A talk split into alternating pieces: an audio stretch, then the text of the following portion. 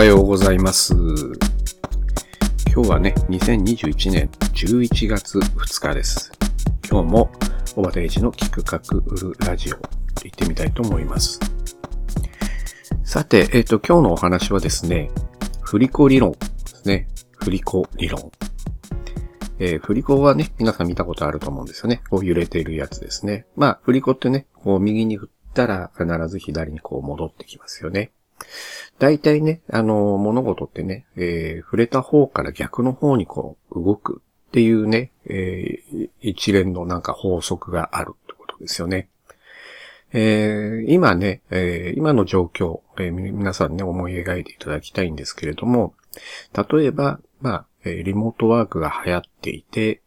え都会から、まあ、都心からね、離れたところに住むっていうのがね、えトレンドになってますけど、これも一時的なものでしばらくするとまた都心に戻ってくるんじゃないかとか、そういうふうにね、発想するわけです。えー逆に、えー今起きていないこととかが今逆にトレンドになっている可能性があるんですよね。えーこれはどういうことかっていうと、まあ、あの、行き過ぎると逆に戻りがちなんですよね。例えばダイエットで言うと、えーずっと昔ですけども、そのビリーズブートキャンプっていうですね、えーもう体育会系の、えーめちゃめちゃこうエクササイズの激しいやつがあったんですけどもね。あれもしばらくすると今度ね、楽なダイエット、楽な運動法によるダイエットっていうのがこう出てきたわけですよ。そうするとみんな楽な方楽な方ってことで、例えば、えーウォーキングをしようとかね、えースクワットしようとかね。まあそれでダイエット効果が出ますとか。えーさらには、あの、食事ですよね。低タンパク質とかね。まあそういうものがこう出てくるわけですよね。えーこういうふうにね、物事の流れは、えー右に行ったら左に戻る。左に行ったら、え右に戻る。というようなね、え一連のね、えカーブが起きてるわけです。これはまあ人間のもの、頭の思考によるものなんですよね。行き過ぎると、やっぱりどっちかっていうと反対方向の意見を言い出す人がいて、で、そちらの方にじわじわとこう戻っていく感じですよね。まこれは人間の習性なので、えーどうしようもないといえばどうしようもないんですけども、えー逆にそれを、えー踏まえると先読みができるんですよね。先ほども言いましたけども、都心から離れていった人たちがまた都心に回帰するんじゃないかとか、え今ね、行き過ぎているマスクとかね、え日々マスクをつけている人が多いわけですけども、えこれもあと1ヶ月ぐらいで、ね、マスクを外していくんじゃないですかね。まあ僕の場合は花粉症が、え早く年明けには始まるので、そうすると、まあまたマスクが必須の生活になってしまうんですけども、どちらにしても、えー今まで行き過ぎていたものが逆に戻ってくる。えー例えば会食が、えー禁止されていたものが今度逆に戻っていくとかね。だんだんその日常に戻っていくっていうのがね、あるんですけども、これがまたぐっとそちらの方に、えーまあ、行き過ぎるってことはないと思うんですけどもね。例えばその密集して、わざわざ密集して酒飲むってこと、そんなことは多分ないと思うんですけども、おそらくそういう状況に割と早く戻るんじゃないかなとかね。そういうふうに発想をするわけです。予想ではないので、これは発想の話ですね。えー他にもありますね。まあ、いろいろ。うん。まあ、例えば先ほどダイエットみたいなことを言いましたけど、えー一時ね、企業ブームっていうのがありましたけども、今ね、起業をするって考える人って、えー逆に少なくなって、副業の方に触れてますよね。えー起業っていうのはね、ある程度やっぱりね、リスクがあるわけですよ。会社を辞めてメインの収入がなくなって、えーそれ一本でこう生活していかなきゃいけないっていう風になったんですけど、えーやはりね、あの、副、あの、副、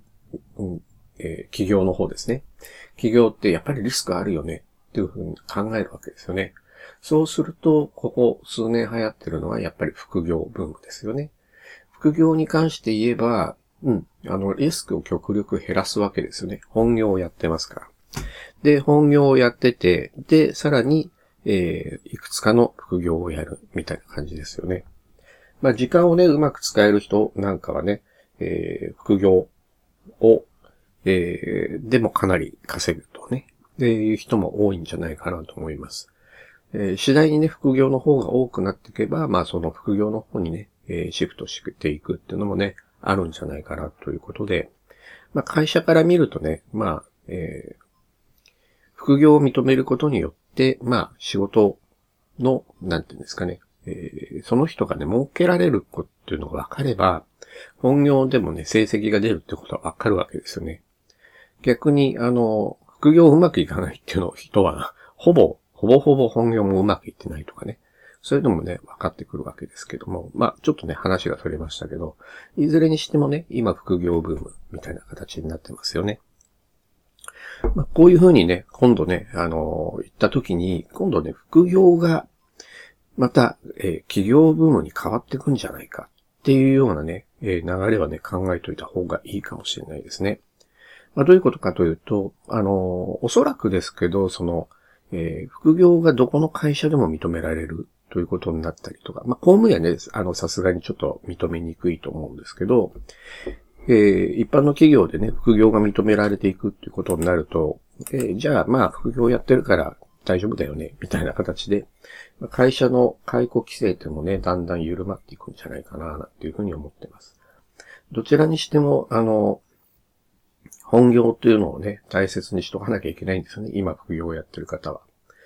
あとは、まああ、どういうことが考えられるかというと、そうですね。まあ、今度、今後はその、えー、副業からまた企業ブームになっていくという感じになるんじゃないですかね。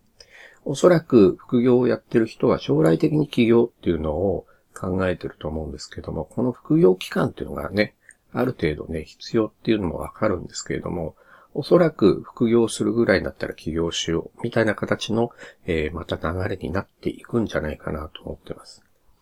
なので、えー、それ、それがまあ、敷地の低い、まあ、誰でも参入しやすい副業みたいなものを経て、まあ、起業していく。まあ、そういうのがね、できてくるようになってくるんじゃないかなと思います。どうしてもね、やっぱり、うん、あの、副業っていうのは空いてる時間にやることなので、まあ、うん、隙間時間を使えるものになると、やっぱりね、デジタル的になっていくのかなと思うんですけどね。他にもね、まあいろいろあるかと思うんですよね。まあ今、あの、振り子の話の中で、まあ副業の話をさせていただきましたけれども、例えば、えー、っと、今の貨幣経済とかね、まあこういうものも、えー、キャッシュレスに動いてるけど、えー、現金に動くんじゃないかとかね。えー、こういうことも考えた方がいいかもしれないですね。え、キャッシュレスっていうのは、まあ、基本的にその、インフラが整っていれば、ちゃんと起動するんですけれども、それが今度逆になった場合、インフラが動かない場合ですね、お金の支払いができないわけですよ。例えばですね、うん、まあ、まあ、東北であったああいうね、大震災みたいなものがあった時にですね、ああいうことが起きた時に、本当にね、あの、電気も、えー、水道もガスも止まっている状態で、お金は持っているけど、キャッシュレスで決済しかできませんっていうと、まあまあ、えー、できないことが大きいですね。まあ逆にキャッシュレスでしか、あの、取引方法がないってことであれば、まあお金を持ってないと、今度は、えー、物が買えないってことになりますよね。まあ、お金持ってないっていうのはもうそういうインフラがなくなった途端に、えー、お金っていうのは実質貨幣ですね。実質貨幣を持ってない状態で、まあ、何かあった時に、えー、本当に困ってしまう。まあ、恵まれた状態にいるわけですけども、これが急にその、えー、銀行の ATM も止まりました、えー、カードも使えません。あるいは、えー、スマホ決済もできませんっていう状態になったら、もう、あの、貨幣を使うしかないんですね、実質貨幣を。で、それをね、いかに手元に置いとくかっていうことがね、また言われるかもしれないですね。これは何が起きるかわからないので、まあそういうことが起きるかもしれません。